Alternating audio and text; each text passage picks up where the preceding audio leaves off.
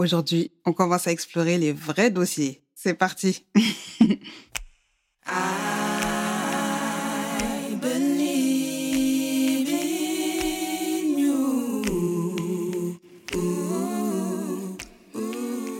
Je suis Kadidia, maman de trois enfants, artiste-interprète, membre du groupe Acapella, et à travers ce podcast, j'enfile ma casquette d'accompagnante pour éclairer celles et ceux parmi vous qui débordez tellement d'idées à ne plus savoir par où commencer en allant à la découverte de votre fonctionnement et de votre zone d'excellence pour mener une vie pro qui enfin vous ressemble.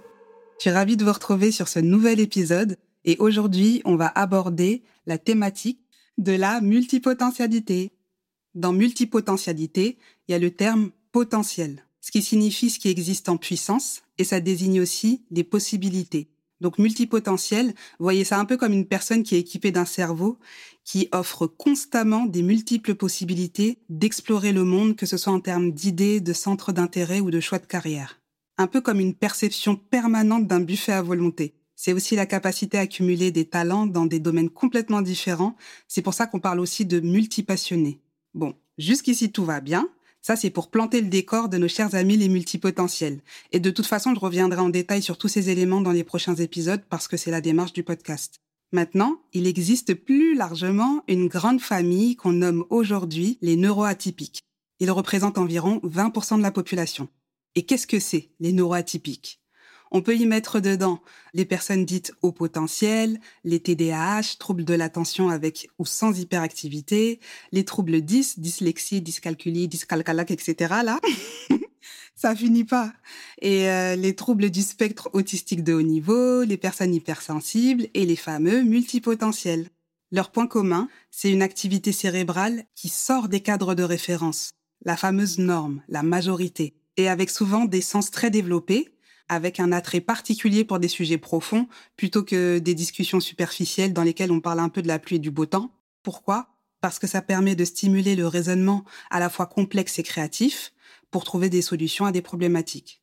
Je viens d'avoir un eureka. Je crois que ma famille, c'est une reconstitution des différentes formes de neuroatypiques. Parce que juste, mes enfants, dans la liste des courses, on a troubles du spectre autistique de haut niveau, euh, du haut potentiel, du 10, moi-même diagnostiqué TDAH, en fait, je crois qu'en termes de buffet, on est grave servi et je comprends mieux pourquoi il y a autant d'ambiance à la maison. Bref, je referme le buffet.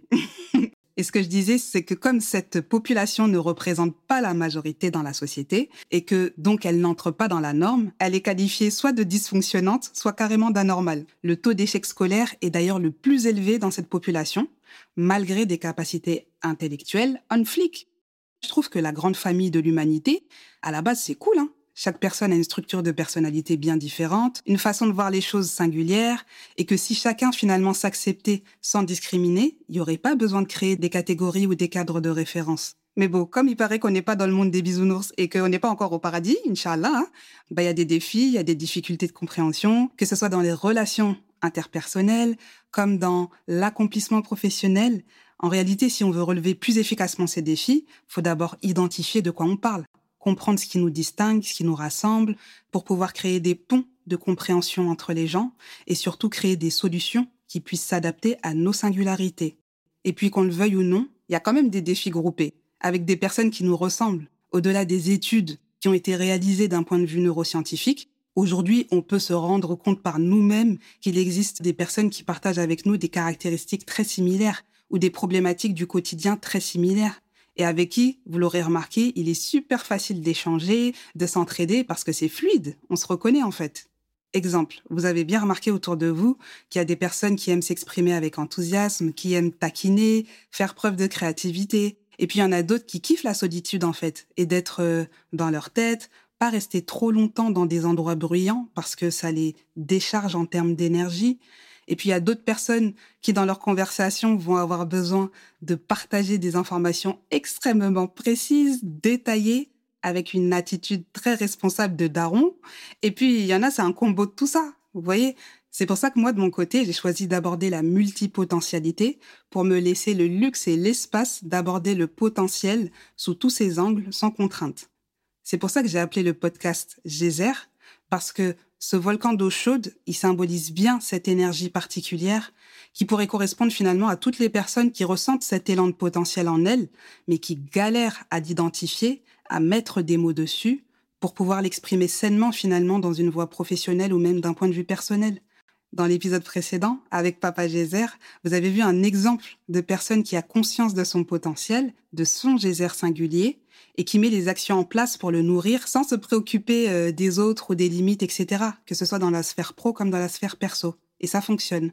Et ici, j'ai décidé de m'adresser encore plus particulièrement aux personnes qui débordent d'énergie, qui débordent d'idées, de créativité, mais qui galèrent dans leur vie professionnelle parce qu'elles ont l'impression de se disperser et donc de perdre aussi vite cette belle énergie. Ça, c'est lié au fait de ne pas avoir conscience de son propre fonctionnement, qui la plupart du temps est en mode pilote automatique. C'est aussi lié au fait de se laisser inonder de contenu, notamment sur les réseaux sociaux, et du contenu qui ne correspond pas forcément à leurs problématiques particulières ni à leurs besoins réels.